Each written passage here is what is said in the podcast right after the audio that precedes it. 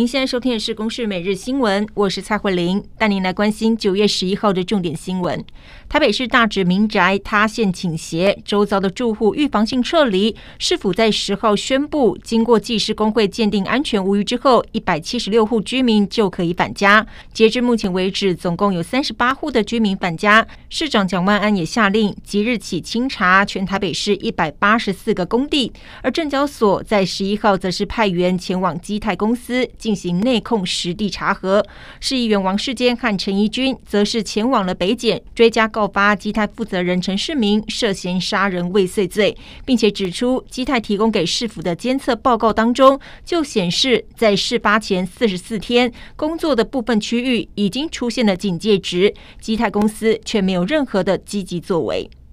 受到低压带影响，嘉义在昨天下起好大雨，导致半数以上的地区出现淹水，还有土石流等灾情。水上乡永清二号桥附近的道路因为溪水暴涨，导致有多辆车受困，有两名长者疑似逃生不及，惨遭灭顶。另外，竹崎乡也因为暴雨出现土石流，有丧家原定今天要出殡，结果昨天家园还有家属的遗体全遭到土石流给淹没，所幸紧急开挖，最后是将遗体寻获。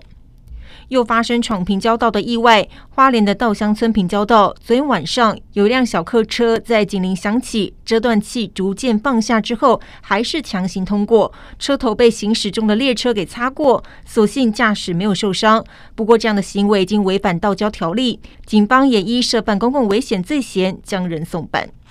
台湾去年六月在世界动物卫生组织改列为口蹄疫非疫区之后，屏东县一间食品公司获得了菲律宾的订购，大约二十二公吨的猪肉订单，在今天是正式出货，成为除名之后首柜生鲜猪肉出口的案例。大约一个星期，菲律宾的超市就可以买到台湾猪肉。农业部长陈吉仲则表示，现阶段针对传统猪瘟逐步的拔针，预计明年能够通过审核。正在越南河内访问的美国总统拜登透露，日前在印度的 G20 峰会期间，自己和代表习近平出席的中国国务院总理李强会面，是美中两国近十个月来最高层级的会谈。而拜登也指出，中国目前面临经济困境，让习近平忙得不可开交，也无力借此来加速亲台的脚步。